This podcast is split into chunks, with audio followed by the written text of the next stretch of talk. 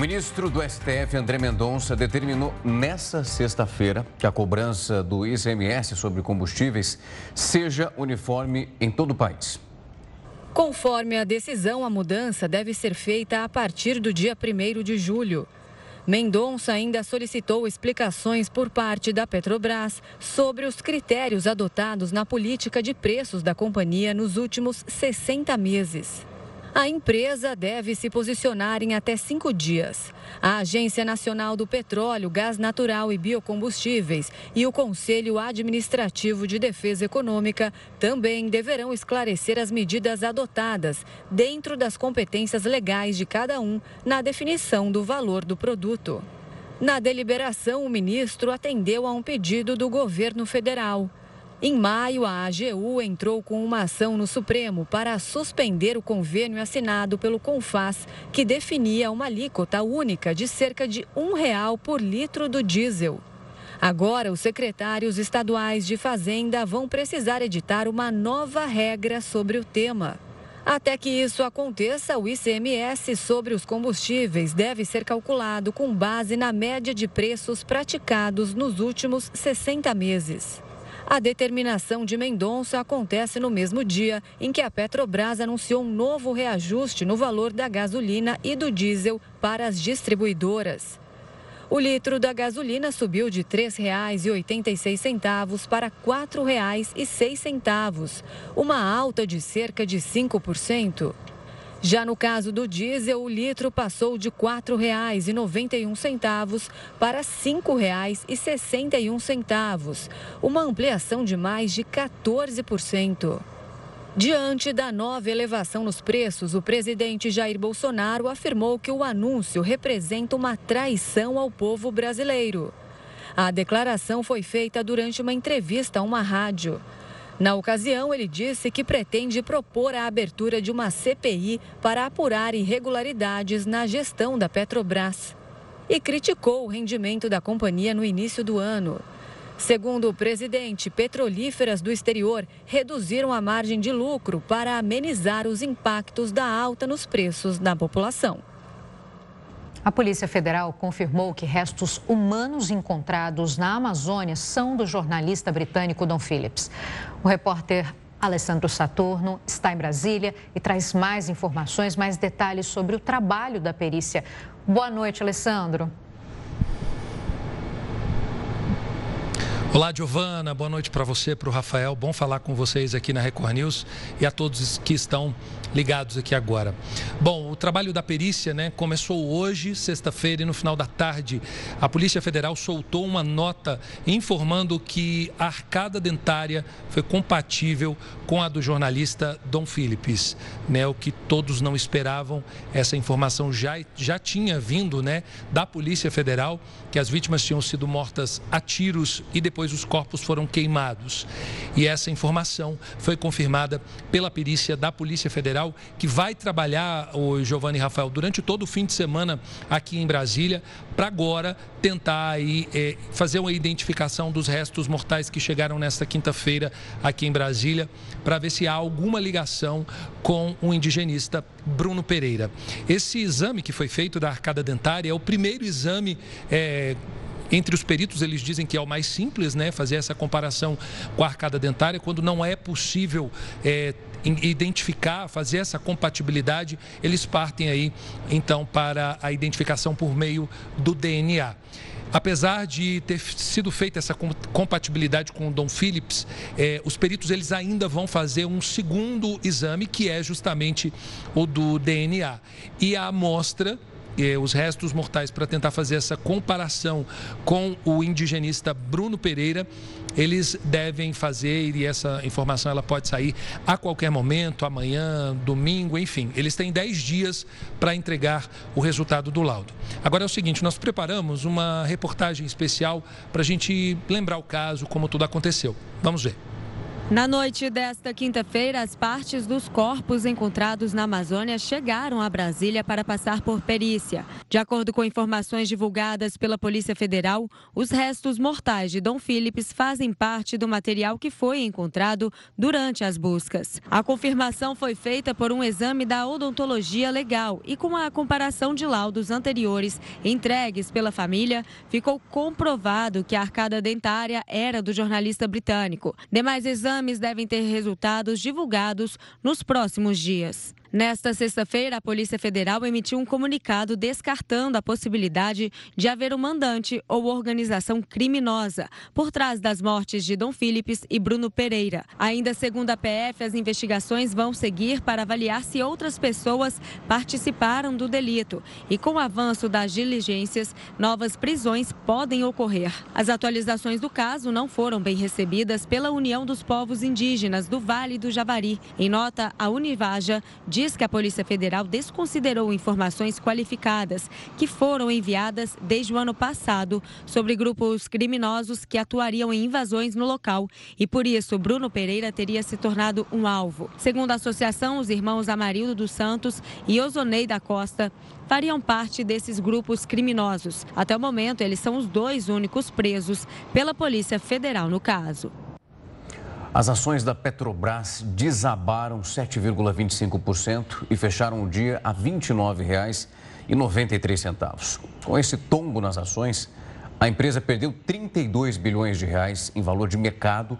O Ibovespa também fechou em queda nesta sexta-feira, pressionado pelo tombo das ações da companhia. É a primeira vez que esse índice perde o patamar dos 100 mil pontos desde novembro de 2020. Encerra então o dia a 99.824 pontos. O cenário só foi de alta para o dólar, que fechou a R$ 5,14. Bom, a gente fala então, para falar mais sobre esse reajuste, vamos conversar com Mauro Rochlin. Ele é professor de economia da Fundação Getúlio Vargas. Boa noite, professor. Obrigada pela sua presença aqui nesta sexta-feira conosco no JR News. Uh, o que eu queria saber é em relação a esse, então, reajuste do combustível, que também tem relação com essa bolsa, com a Bolsa de Valores aqui de São Paulo, certo, professor? Como é que o senhor pode começar essa análise explicando o que, que esse aumento vai trazer para a gente? Bom, esse aumento vai trazer mais imediatamente um peso maior para quem consome gasolina e para quem, claro, usa óleo diesel ou então seus derivados. Né? Existe toda uma cadeia de produção que faz uso desses dois produtos e aí existem reflexos desse aumento, não só no, no custo de transporte, mas também no custo de produtos transportados. Esse é um primeiro ponto. Agora, é, como você bem falou, esse aumento ele deu partida para uma disputa mais aberta, para uma disputa até mais, vamos dizer assim, violenta entre governo federal, Petrobras e governos estaduais.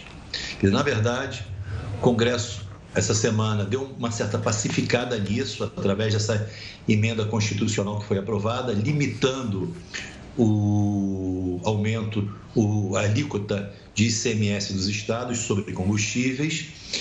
E isso, na verdade, faz parte de uma grande concertação ou de uma, de uma grande desavença que seja, que é sobre quem vai pagar a conta. Né? A alta do petróleo tem reflexos no, no, nos preços final e a questão aqui é quem vai pagar essa conta. Professor, quando nós olhamos esse cenário todo, hoje muito se falou sobre um papel social da Petrobras perante a sociedade brasileira e o que poderia ser feito em relação aos lucros que foram apontados. A Petrobras também tem o seu papel de importação, ou seja, ela precisa comprar algo de fora. Quando nós olhamos essa variação do dólar, também o preço que é comercializado lá fora, eu queria saber do senhor se essa possibilidade, caso ela cumprisse esse papel e diminuísse também os seus lucros, isso poderia gerar uma queda de arrecadação e também uma ideia de um desabastecimento futuro? Olha, o que acontece é o seguinte: parte da oferta de combustíveis no Brasil é feita através de importações. E muito dessas importações é feita por importadores independentes, ou seja, empresas que não são ligadas à Petrobras. A questão aqui é a seguinte: Se o preço dos combustíveis for tabelado em níveis abaixo do custo de importação, evidentemente os importadores não vão querer mais importar esse combustível. Né? Eles não estão no, no mercado para terem prejuízo. Isso é fato. Quem vai ter esse prejuízo? Vai ser a Petrobras? A Petrobras é que vai ter que assumir a importação que era desses, dessas empresas e vai ter que fazer isso com prejuízo? Quer dizer, existe essa questão ainda a ser resolvida. Se o preço for artificialmente controlado, abaixo do custo de importação, quem é que vai pagar a conta? Então, na verdade, o Congresso é, deu uma certa organizada nisso, porque estabeleceu a alíquota máxima de ICMS para os estados, ao mesmo tempo estipulou certas formas de compensação para os estados, isso também aconteceu, mas de qualquer maneira, a questão, a briga que ainda é, é, persiste é essa. Quem vai cobrir e como se vai cobrir, eventualmente, esse prejuízo com a importação? Isso ainda não está muito claro. Professor, gerar, é, zerar o imposto do ICMS pode resolver de alguma forma? Pode resolver pontualmente, porque essa retirada de parte do imposto, né, aqueles estados que têm alíquota de ICMS acima de 18% vão ter que reduzi-la. Isso vai representar menos eh, reais na bomba, de fato. Mas o que acontece é o seguinte: e se o preço do petróleo continuar subindo? Que é uma possibilidade. Ele pode cair? Pode, claro, mas pode subir. Estamos falando de lei de oferta e demanda, estamos tratando de algo que é inerente à economia de mercado.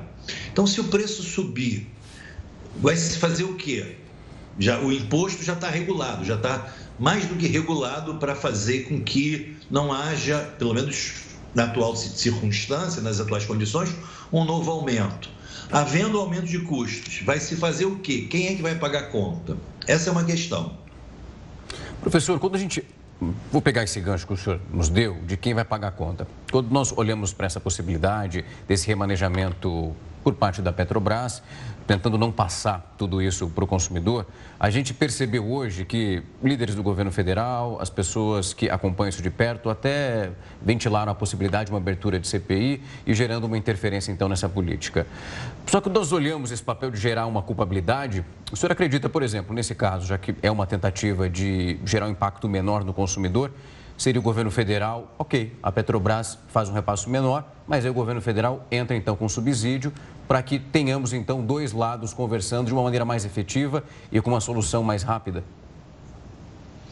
Olha, sim, se o governo federal realmente quiser assumir é, o ônus dessa mudança que ele, governo federal, propõe, ele deveria dizer claramente: olha, eu assumo o subsídio, eu reduzo o imposto federal, eu banco para a Petrobras essa diferença. Aliás, coisa que não aconteceu durante o governo Dilma, que também controlou o preço de combustíveis e que a gente viu o resultado, viu que o resultado foi um tremendo endividamento, endividamento por parte da Petrobras. Então, é, o que me parece é que tem que haver trans, é, transparência, as coisas têm que ser colocadas de uma maneira muito clara. E se o governo federal entende que é devido um subsídio, que diga claramente e que assuma todos os, o, todo o ônus.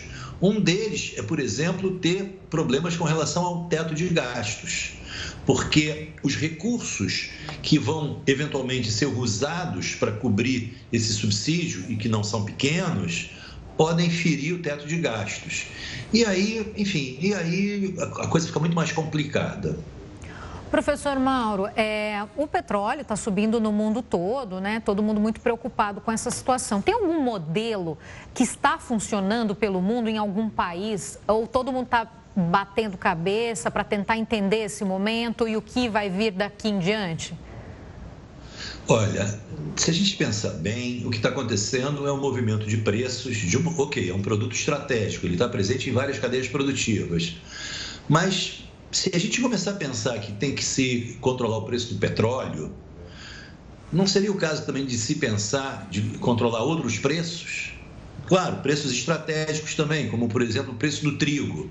Daqui a pouco a gente vai começar a pensar que esse governo não executa aquilo que ele preconizava, porque é um governo liberal, é um governo que, supostamente, pelo seu discurso, pela sua proposta, tem é, um uma orientação liberal de não intervenção no mercado, de permitir que haja uma autorregulação. E a gente começa a falar de regulação de preços de combustíveis e daqui a pouco está começando a falar de regulação de preços de supermercado, regulação de outros preços que poderiam ser vistos como estratégicos, aliás, como por exemplo seria o caso de energia. Então, acho perigoso a gente começar a pensar que o Estado pode, de fato, controlar o sistema de preços, controlar a economia, de forma a que a própria economia funcione de, uma, de maneira mais eficaz. Acho meio complicado. Professor, falando dessas alterações, quando nós olhamos essa política da Petrobras, como ela é balizada, como ela é conduzida, nós temos ali um conselho montado e seis indicações, seis cadeiras são ali efetivadas pelas indicações que vêm do governo federal. Então, quando nós olhamos para esse processo... São, das 11 cadeiras, seis são indicações do governo federal. E quando nós olhamos, ou seja, nós temos ali um número muito forte. Mas mesmo assim, parece que nem as apostas que foram feitas pelo governo em relação a essas seis cadeiras foram efetivas para chegar no resultado que eles esperavam nesse processo.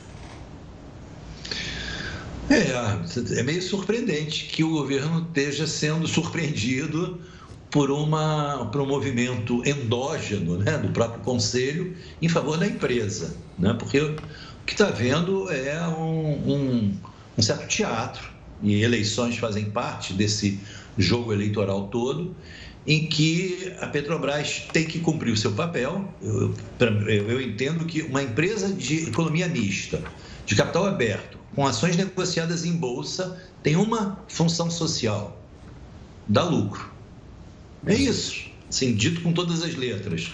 Eu digo isso porque se a gente não aceitar essa realidade, o que a gente vai ver é o que aconteceu hoje na Bolsa de São Paulo. Uma queda de 7% nas ações da empresa. Ou seja, a empresa passa a ser vista pelo governo federal como um braço da sua política anti-inflacionária, e aos olhos do acionista, isso não é exatamente o que ele eh, pretende ver que a empresa faça. Então, ele começa a se afastar de empresas que têm esse tipo de intervenção. O resultado é esse que a gente está vendo: uma fuga de capitais da empresa e, na verdade, alguma coisa que pode comprometer o futuro da própria empresa. Professor, você comentou sobre essa questão de segurar preços. Isso tem irritado o mercado de alguma forma e evita que novos investimentos cheguem ainda neste ano, que já é um ano difícil, né? Pois temos eleições, enfim, já é um ano mais de bastante cuidado, né? Olha, tudo que diz respeito à questão fiscal, à questão da sustentabilidade da dívida do governo, preocupa o mercado. Então, se falou-se sobre política fiscal, ou seja, de qualquer tipo de gasto, de endividamento, de comprometimento, de despesa ou de receita, aliás, para o mercado isso soa de forma muito delicada. O mercado é, quer ter absoluta convicção de que o Estado é capaz de honrar compromissos, que, de que financeiramente o Estado não vai se desviar de uma rota de sustentabilidade e que o Estado não vai gerar maior aversão a risco. Essa é a ideia do mercado. Esse é o, o a situação, a melhor situação possível. O que tá, a gente está vendo não vai nessa direção. Professor, foi um prazer recebê-lo aqui para clarear um pouco essa sexta-feira, que começou bastante tumultuada, e vamos continuar acompanhando também os desdobramentos que continuam reverberando já nesse final de semana e também no início da próxima. Mais uma vez, muito obrigado. Uma ótima noite ao senhor. Boa noite. Espero ter ajudado. Um abraço para vocês. Com certeza. Até. E você tem ideia de como economizar o combustível? Vai ser tarefa difícil agora, né? Eu tenho. o Jornal da Record News vai te contar em instantes, não sai daí. De volta com o JR News. O Ministério da Saúde anunciou hoje que mais um caso de varíola dos macacos foi confirmado no Brasil. O novo caso é de um homem de 34 anos que morava no Rio Grande do Sul e tem histórico de viagem para a Europa. Ele está em isolamento domiciliar e apresenta quadro clínico estável sem complicações. Ao todo, são quatro casos em São Paulo, dois no Rio Grande do Sul e um no Rio de Janeiro. Outros nove continuam sendo investigados. Para entender como o vírus evolui, os pesquisadores da Universidade de São Paulo estão cultivando amostras do vírus. As descobertas podem ser usadas no desenvolvimento de tratamentos de vacinas. E nós voltamos a falar sobre o preço dos combustíveis. Quando acontece um aumento, toda ajuda para economizar é super bem-vinda. E por isso, a gente levantou algumas dicas para te ajudar. Então, quais são as minhas dicas? A primeira, pneus tem que estar sempre calibrado. Pneu com carro murcho exige muito mais do motor e ele acaba consumindo mais combustível. É como um ciclista que pedala uma bicicleta com um pneu murcho. Ele faz muito esforço, é cansativo. Segundo, alinhamento das rodas dianteiras. A cada 10 mil você deve parar no mecânico para verificar o alinhamento. Porque você pega um buraco, ela entorta. E quando ela entorta, ela em vez de girar, ela arrasta. Isso exige mais do motor, né? É como o carrinho do supermercado. Quem já não foi no supermercado e pegou um daqueles carrinhos com a roda torta, que você tem que fazer uma bruta força e o carro vai para lá, você empurra ele para cá, enfim, alinhamento a cada 10 mil quilômetros. Terceiro, as velas do motor. Verifique no manual do seu carro se as suas velas são para 20 mil quilômetros ou para 100 mil quilômetros. De qualquer forma, ela é muito importante para queimar toda a gasolina que você tem no tanque. Se a vela está fraca, parte dessa gasolina não é queimada e é jogada para fora no escapamento. E por último, tente dirigir de forma mais ponderada, nada de acelerar e frear. Quando você é, dirige de forma muito intensa, você consome mais combustível, consome mais freio, consome mais pneu, consome mais amortecedor. Enfim, procure dirigir de forma mais tranquila, tentando não passar das duas mil rotações por minuto que tem no marcador do seu painel. Dicas preciosas, oh, não é mesmo? Anotando aqui. o presidente da Rússia, Vladimir Putin, afirmou que o país enfrenta sanções econômicas insanas. Assunto para o Heródoto Barbeiro, que chega agora e fala com a gente. Heródoto, boa noite. Essa fala do Putin foi durante o discurso no Fórum Econômico de São Petersburgo. Parece que já chegou lá mesmo as sanções, não? Exatamente, foi, aliás, o tema principal, como você lembrou, do discurso. Só para o pessoal entender, tem aquele Fórum Econômico Mundial em Davos. A gente cobriu, a gente explicou aqui para o pessoal. A Rússia não foi convidada para o Fórum de Davos. Por quê? Por causa daquilo que ela chama de missão especial militar na Ucrânia e o mundo inteiro diz que é uma invasão militar da Rússia em cima da Ucrânia. Muito bem. Qual é o outro lado? O... a Rússia resolveu fazer um fórum. Esse fórum é na cidade de São Petersburgo, é uma belíssima cidade, fica no norte da, da Rússia. E chamou todo mundo lá. Quem apareceu? A Europa? Não. Estados Unidos? Também não. Uh, apareceram os países da África, com, os quais a Rússia tem proximidade, apareceu a Índia, potência, apareceu a China e o embaixador brasileiro na Rússia também apareceu por lá. E o Putin, então, uh, fez um discurso, fez uma, falou uma série de coisas em relação ao, aos acontecimentos mundiais, que certamente está virando uma página da história que nós estamos vivendo. Qual é? Ele, então, retomando aquele velho discurso da antiga União Soviética, elegeu como inimigo principal, nesse discurso que ele fez, os Estados Unidos. Dizendo que acabou aquela história de unilateralismo, ou seja, os americanos mandarem sozinhos no mundo, que eles são a polícia do mundo. Agora, o Putin disse que a Rússia vai ser o outro lado. Ora, se vai ter o outro lado, nós vamos ter então duas potências nucleares, as duas maiores do mundo, uma puxando para um lado e outra puxando para o outro. Isso é bom? Não é. Isso lembra a Guerra Fria? Lembra. Isso lembra das, das ameaças que nós tivemos aí de guerra nuclear? Sim. Aliás, ele chegou inclusive a dizer o seguinte: que dependendo do que acontecesse na Ucrânia, a Rússia poderia. Ele ameaçou a Ucrânia, dizendo que a Rússia poderia lançar mão de armas poderosas contra a capital Kiev e contra também a Ucrânia. Então foi um discurso muito duro. E mais, a Rússia está sendo acusada de ser responsável pelo aumento do trigo no mundo inteiro. Isso está provocando fome em muitos lugares e o pãozinho, que não é francês, está caro no mundo inteiro. Eles, não, a culpa não é nossa, não. A culpa é dos ucranianos. Eles é que não querem fazer com que os seus navios saiam de lá carregados de trigo para poder alimentar o mundo. Então, ele defendeu violentamente essa questão toda e disse mais: ele disse que é, quer uma cooperação com a Ucrânia. Mas aquele pedaço que as tropas russas já tomaram, certamente eles, olha, temos que respeitar a opinião deles.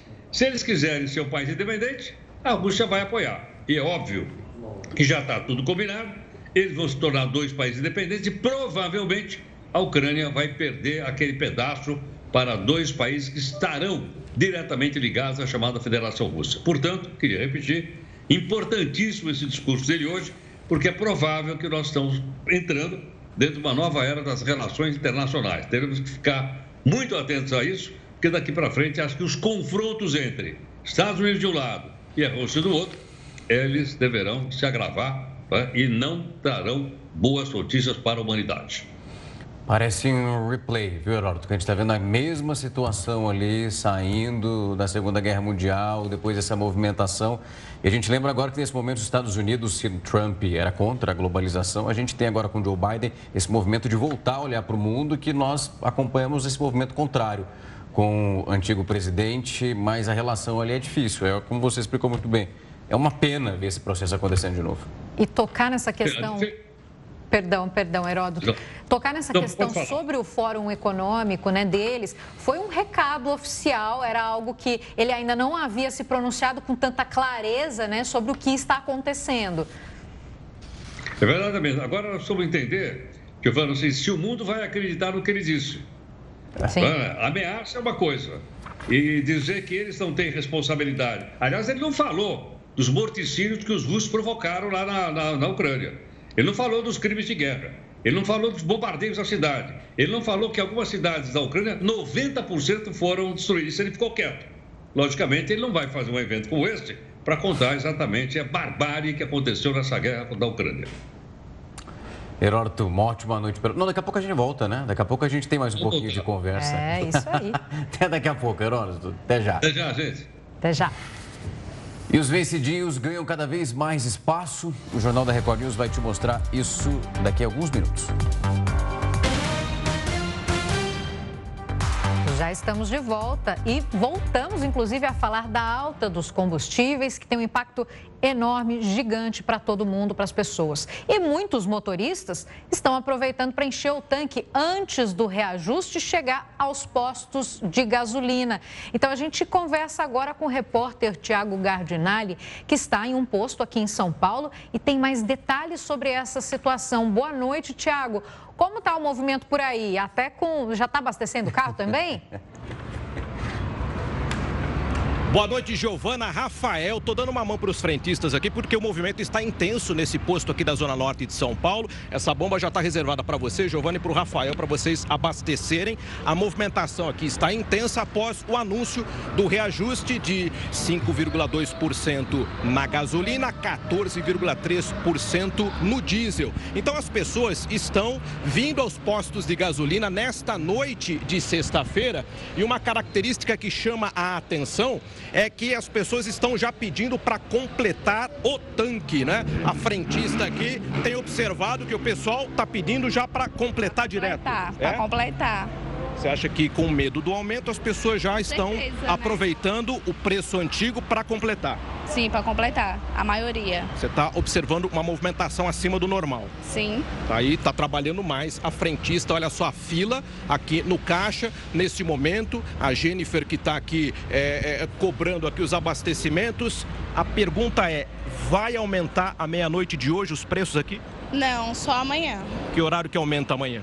A partir das seis. A partir das seis da manhã? É. Aí, aí muda o preço na bomba. Isso. Por enquanto, vale o preço antigo. Exatamente. Tá, e mesmo assim, né, as pessoas, lógico, que ficaram assustadas, né, com a questão aí do aumento, estão vindo aqui e pedindo para completar o tanque. A gente observa aqui a movimentação, a fila nos postos, os carros e principalmente, Rafael e Giovana, veículos é, que trabalham por aplicativo de transporte, né? E também taxistas que estão vindo aqui para abastecer. Amigo, com licença, tudo bem? Tudo bem Mandou completar também? Não, não tem como mais hoje em dia, né? Dizer, o jeito que está o combustível, o preço do combustível, infelizmente, completar não está dando. Mas sabendo do aumento, você já veio hoje mesmo para poder abastecer? Para poder abastecer e trabalhar. Daqui a pouco você trabalhar. Ah, você, você trabalha com um aplicativo? Com um motorista de aplicativo, é. isso. Quer dizer, muitos, muitos motoristas de aplicativo estão correndo aqui nos postos para poder completar o tanque para garantir o trabalho. E muitos também estão desistindo, né? Pelo preço do combustível, infelizmente, é, para nós, ainda que eu tenha o gás no carro, né? Ainda compensa um pouco, mas é, muitos estão desistindo porque, infelizmente, o preço do combustível está muito alto. Muito obrigado. Bom trabalho a você aí. Tá aí, então, os motoristas por aplicativo que estão correndo aqui nos postos, né? As famílias aí. Deu para completar o tanque aí, amigo?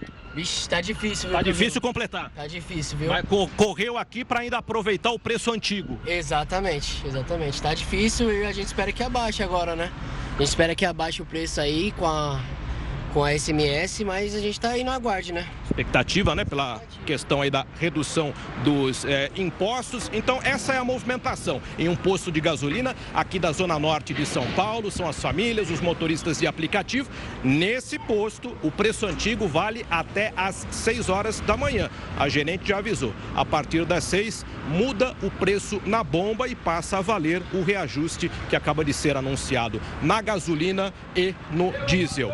Vou deixar a bomba separada aqui para o Rafael e para a Giovana, terminando o JR News, vocês também correm para cá já para abastecer o carro. Exato, viu, Tiago? Mas realmente, essas, esses dois motoristas que você pegou já estão extremamente conscientes, né? Um diz que já não dá mais para encher o tanque do carro e o outro já disse também da questão do ICMS. Então tá todo mundo de olho para ver uma forma, né, de como economizar um pouco. Exatamente, a expectativa né, das pessoas aqui, né? A frentista até comentou. Os que podem aproveitam para encher o tanque, porque é uma forma de aproveitar ainda o preço antigo. Mas, como disse esse motorista de aplicativo, né? Nem o, o, o tanque ele consegue completar, porque logicamente depende das corridas para poder aí encher o, o, tanque do automóvel. Agora, agora, se forma aqui mais uma fila nas bombas, né? Então a gente realmente é, registra essa grande movimentação das pessoas que estão estão correndo aqui nos postos de gasolina para aproveitar ainda o preço antes do reajuste. Obrigado, Tiago. Vamos tentar correr aí para pegar o preço pelo menos um pouquinho mais baixo. Bom trabalho para você. E os vencidinhos ocupam cada vez mais espaço quando a gente olha para os carrinhos dentro dos supermercados. É triste isso tudo. É assunto para Heródoto Barbeiro que está de volta. Heródoto, os consumidores estão pagando mais barato, mas tem que tomar cuidado, né? É um prazo muito perto ali do vencimento. Aliás, eu queria convidar vocês, depois que vocês encheram o tanque lá no posto de gasolina, vocês dessem uma passadinha no supermercado, né, gente? Dá uma olhada lá. É, não é? é boa, Agora, uma coisa, para poder pegar o preço. Mas queria contar uma coisa que eu, que eu aprendi aqui que eu não sabia. Cada um de nós joga no lixo 60 quilos de comida por ano. Então aqui, 60 vezes 3, nós aqui jogamos 180 quilos de comida no lixo por ano. Só nós três aqui. Então você veja que ah, muita coisa a gente pode, pode, pode guardar. Outra coisa, tem aquela lição que diz assim: ou você aprende na dor ou você aprende no amor. E a gente está aprendendo na dor por causa da inflação. A inflação está mexendo com a gente. Então, enquanto não tinha inflação, a gente ia lá, botava no carrinho, tudo bem. Agora, a gente está cada vez mais atento. E olha, essa chamada eh, vencidinha, né? São os produtos que podem vencer. Eles chegam a custar até 50% mais barato. Eu estava vendo, por exemplo, não sei se vocês gostam de pão de forma. Vocês gostam de pão de forma? Sim. muito. Eu gosto um pouquinho. Pois é. O pão de forma que custa 12 reais, tem supermercado aqui que está vendendo por R$ 4,99, menos da metade do preço. Então as pessoas estão procurando. E estão, como esse cidadão aí também, pegando o iogurte. Agora, qual é o cuidado que tem que tomar? Primeiro, tem que olhar direitinho o prazo do vencimento. Segundo, uma boa parte desses alimentos seria colocado em geladeira. Então precisa saber o seguinte: quais aqueles que ficam mais gelados e os menos gelados. E outra coisa também que eu vi aqui é, é o seguinte: quando a gente compra, a gente coloca aqueles que vão vencer mais perto da porta da geladeira para a gente ir consumindo primeiro. E depois a gente vai consumindo os demais. Agora a pergunta que não quer calar. Mas se o alimento tiver vencido, ele faz mal para a saúde? Segundo o levantamento que eu fiz aqui, não faz. O que acontece é que ele perde uma parte dos seus nutrientes. Ele não é tão, é, vamos dizer, nutritivo quanto os outros, mas ele, ele não perde os seus nutrientes, segundo o levantamento aí que foi feito pelo pessoal que, que entende. Então, Dá para comprar? Dá para comprar. É para diminuir o preço, é para diminuir o preço. E tomar cuidado. Portanto, eu queria até lembrar o seguinte: então, máximo cuidado. Eu não sei se tem da promoção. Eu falei do pão de, de forma. Mas eu estou esperando acontecer uma promoção de cerveja para eu passar também lá no supermercado logo depois que eu acabar de falar aqui. Combinado, então. Sextou, né, Heródoto? Faz sentido, inclusive. Mas olha, barato ou caro, o desperdício não é uma, uma alternativa de jeito nenhum, né? Não é aceitável. Né? Quando a gente sabe que tem gente passando fome, não só no nosso país, como no mundo inteiro. Então, de forma alguma, a gente pode ter esse índice sério de que cada um de nós joga 60 quilos de comida por ano no lixo. Heródoto, muito obrigada pelos esclarecimentos, pelas dicas do supermercado. Um bom final de semana para você. Até a próxima. Até, Heródoto. Igualmente, querido. Até mais. Obrigado. Estados Unidos aprovam vacinação de bebês e crianças até 5 anos contra a Covid-19. Daqui a pouco o Jornal da Record News volta. Nós falamos ontem aqui no Jornal da Record News sobre o número de refugiados que atingiu um recorde, de acordo com a própria ONU. Sobre isso, nós vamos conversar com o professor de Relações Internacionais da FMU, Manuel Furriela. Professor, boa noite. Muito obrigado por vir aqui conversar conosco e trazer um pouco mais desse panorama que é muito importante e precisa ser debatido. Boa noite. Professor, quando nós começamos a olhar para a situação da Ucrânia, eu acho que ilustrou muito bem o drama desses refugiados. Só que nós temos esse episódio nesse momento, mas outros acontecendo ao mesmo tempo, em alguns pontos da Ásia, até mesmo no continente africano, onde as pessoas precisam sair dos pontos onde elas moravam, tinha ali de fato estabelecido para procurar ajuda. Eu vi um ponto que me chamou muita atenção nesse levantamento que foi divulgado pela ONU, que o número de pessoas que deixam os seus pontos, ele é muito maior do que o número de locais que se preparam para receber essas pessoas. Então, uma corrida muito desigual para dar qualidade de vida para um refugiado. É, realmente é um cenário de grave crise humanitária. Só para a gente esclarecer, primeiramente, né, a diferença de imigrante e refugiado, que é uma confusão muito comum que acontece mundo afora, o imigrante é aquele que opta voluntariamente por viver em outra região, seja para buscar uma melhor condição de vida, um emprego, uma melhor condição econômica, seja por uma opção cultural, porque contrai matrimônio com uma pessoa de outro país, enfim, uma questão voluntária, uma questão de opção.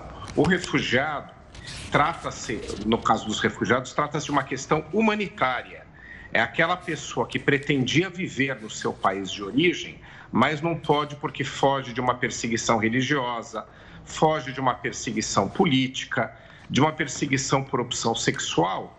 E nesses principais casos que temos atualmente, que é o caso, por exemplo, da Ucrânia, foge da guerra, foge de um conflito, ou seja, é obrigado a sair do seu, do seu país de origem. O verbo fugir é o que melhor explica a questão do refúgio. E pegando aí um pouco também o aspecto da tua pergunta, infelizmente, nós temos poucos estados com capacidade de receber e até mesmo com vontade política de receber um contingente numeroso de pessoas, já que nós temos atualmente cerca de 90 milhões, olha só o número, número enorme, 90 milhões de refugiados mundo afora. Então, esse deslocamento enorme de pessoas traz um desafio aos próprios, aqueles que têm que proteger a sua própria vida fugindo para um outro país, mas traz também aos países que recebem. No caso dos ucranianos, nós temos aí quase 6 milhões que já tiveram aí nas, nesses últimos três meses aí de guerra, né, que buscaram os países vizinhos, principalmente a Polônia, Polônia, país que recebeu 2 milhões e meio de refugiados ucranianos. Então, também, como você mesmo disse, é um desafio enorme para os estados, para os países que recebem, por conta de ter que se organizar para receber um contingente tão numeroso de pessoas em estado paupérrimo, fugindo de conflitos, ou seja, sem nenhuma condição econômica de se estabelecer por, por, por conta própria nos estados que optam por buscar a sua proteção. Professor Manuel, uma boa noite. Eu queria que o senhor uh, esclarecesse sobre esse ponto de, do diagnóstico. O que, que acontece para ser esse recorde? Eu tenho até um número aqui: uma em cada 78 pessoas no mundo são forçadas a fugir. Quer dizer, qual o diagnóstico do senhor em relação a esse recorde? Bom, nós temos, é, como eu mencionei aqui exemplificativamente, várias causas né, de fuga. Tem perseguição religiosa, perseguição política, são perseguições em geral injustificadas contra pessoas comuns que pretenderiam continuar vivendo no seu país de origem. Mas a maior causa atualmente é, está relacionada a conflitos, seja guerras civis, como é o caso da Síria, né, você tem grupos dentro do próprio país em desentendimento que entraram em conflito armado propriamente, e aí os civis que ficam no meio da linha de fogo não têm alternativa, acabam tendo que fugir. Nós temos ainda conflitos no Líbano, muitos no Oriente Médio também, que é o caso dos palestinos, caso clássico, que tem um conflito sério com o Estado de Israel, e o da Ucrânia, aí, que é o exemplo do momento. Né? Só aí você já tem quase 6 milhões de pessoas. Então, nós temos um diagnóstico de que o mundo tem várias regiões em conflito, em guerra, seja com outros estados, que é o caso da Ucrânia com a Rússia, seja é, propriamente dentro do próprio país. As guerras proliferam o mundo afora. Temos casos pouco mencionados aqui no Brasil, já que há um grande foco nesta, nesta guerra da Ucrânia, porque é o conflito mais importante que a gente tem atualmente, mas que gera um grande número de pessoas. É o caso, por exemplo, da Eritreia, onde você tem ali um conflito dentro do próprio Estado, e na Etiópia, que tem um conflito não só com a Eritreia, como tem aí uma guerra dentro do próprio país em curso. Esse, essas, essas questões fazem com que a população civil, completamente desprotegida e inocente, não consiga continuar vivendo nas suas regiões. Então, a principal causa atualmente chama-se conflitos, é, chamam-se conflitos armados, guerras tanto civis quanto em relação a outros países. Professor, quando a gente olha para o perfil do refugiado nesse momento e para esses outros, outros pontos que o senhor está citando, ele é muito parecido com o refugiado desse perfil no caso da Ucrânia, que são, nós temos um número enorme de mulheres e também de crianças, os homens precisaram ficar devido à aplicação da lei marcial. Esses outros conflitos também geram esse mesmo perfil de refugiado? É muito parecido. É, em, em específico da Ucrânia, tem um, um ponto um pouco diferente da maior parte, porque a presença masculina de adultos, né, principalmente, é muito menor. Porque no caso da Ucrânia, o governo é, ele está é, arregimentando a população adulta masculina para a composição das suas forças armadas para enfrentar a Rússia.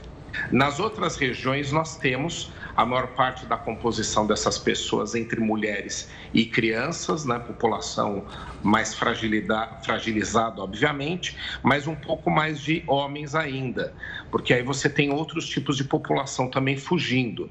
No caso da Ucrânia, é muito mais característica essa questão é, de mulheres e crianças. E aqui também, para dar um outro exemplo que deixa a gente até chocado, você tem aí algumas regiões do norte da África onde existem conflitos e a população é, é, de refugiados tem fugido pelo mar Mediterrâneo e quando chega às regiões costeiras, ali da Itália e da Grécia, por exemplo, acaba chegando só uma parte dessas pessoas, as outras vão morrendo no caminho durante o período de fuga, seja porque são perseguidos, seja que porque por conta do desespero acabam embarcando em barcos que não têm nenhuma condição de cruzar o mar Mediterrâneo, então muitos falecem pelo caminho.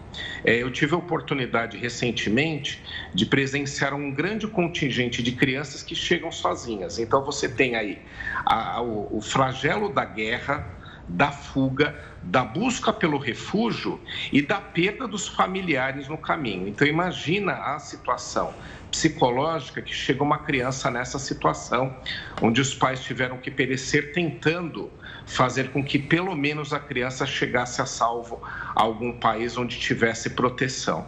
Então, dentro desse, dentro desse perfil, né, nós temos essa semelhança, como eu falei, algumas diferenças em algumas regiões onde chega um pouco de população masculina, mas infelizmente, em algumas regiões, a característica é de que chega uma grande quantidade de crianças órfãs a esses países onde entendem que terão algum tipo de proteção. Professor, muito obrigada por compartilhar essas experiências com a gente e também trazer esse assunto tão importante aqui no JR News. A gente espera que haja mais tolerância e respeito entre os países, entre as nações. Muito obrigada pela entrevista. Boa noite, professor. Um bom. Obrigada. A FDA, a Agência Reguladora de Medicamentos nos Estados Unidos, autorizou a vacinação contra a Covid-19 de crianças de seis meses a cinco anos. A liberação ainda deve ser confirmada pelo Centro de Controle e Prevenção de Doenças, que está estudando os resultados dos ensaios clínicos. A previsão é que o órgão se posicione até amanhã. Se aprovada, a vacina vai passar a ser administrada nessa faixa etária já na próxima semana. Crianças de até cinco anos vão poder receber receber as duas doses produzidas pela Moderna. Já o imunizante fabricado pela Pfizer só vai poder ser aplicado no público com até quatro anos. E o Jornal da Record News vai para o rápido intervalo e volta já. O Rio de Janeiro anunciou hoje que vai estender a aplicação da quarta dose da vacina contra a Covid-19. A repórter Fernanda Sanches tem mais informações. Boa noite, Fernanda. Boa noite, Rafael, Giovana, isso mesmo. A partir de terça-feira, os cariocas com 40 anos ou mais já podem procurar os postos de saúde para tomar a quarta dose da vacina da Covid-19, essa que é a segunda dose de reforço. Até então, esse reforço era dado apenas aos profissionais de saúde, aos idosos com mais de 60 anos, mas a partir da semana que vem, cariocas com mais de 40 anos já podem tomar esse reforço. É preciso ficar em atenção apenas ao intervalo da terceira e da quarta dose dose, esse intervalo precisa ser de pelo menos quatro meses. Fora isso, é só procurar os postos de saúde. Voltamos aos estúdios da Record News. O primeiro-ministro do Reino Unido, Boris Johnson, visitou a Ucrânia nesta sexta-feira é. e é a segunda viagem dele já. Exatamente, a segunda viagem dele ao país desde a invasão russa. Boris Johnson se encontrou com o presidente da Ucrânia, Volodymyr Zelensky, um dia depois que quatro dirigentes da União Europeia estiveram no país. O primeiro-ministro britânico ofereceu ajuda para lançar um programa de treinamento militar para as forças ucranianas. A ideia é formar até 10 mil soldados a cada 120 dias. Pelas redes sociais, Zelensky disse ter ficado encantado de ver novamente em Kiev um grande amigo da Ucrânia. A visita do premier britânico acontece horas depois da Comissão Europeia enviar uma mensagem de solidariedade a Kiev. Eles emitiram parecer favorável à entrada da Ucrânia na União Europeia. A decisão é o primeiro passo em um processo de adesão que, sob condições normais, pode levar até 10 anos. A recomendação será discutida pelos líderes do bloco de 27 nações durante uma cúpula na próxima semana em Bruxelas. A entrada só pode ocorrer se houver a aprovação unânime de todos os países membros. Zelensky comemorou e disse que a medida vai ajudar os ucranianos a lutarem contra os avanços do Kremlin. O presidente da Rússia, Vladimir Putin, também se manifestou nesta sexta. Ele afirmou que não tem nada contra a entrada da Ucrânia na União Europeia. Putin argumentou que tem um posicionamento consistente e coerente, principalmente porque a União Europeia, diferentemente da OTAN, não é um bloco político-militar. E também afirmou que mais cedo ou mais tarde a situação na Ucrânia será normalizada. O Jornal da Record News fica por aqui. Obrigada pela sua companhia. Até a próxima. Uma ótima noite para você. Logo na sequência vem o News das 10 com a Renata Caetano.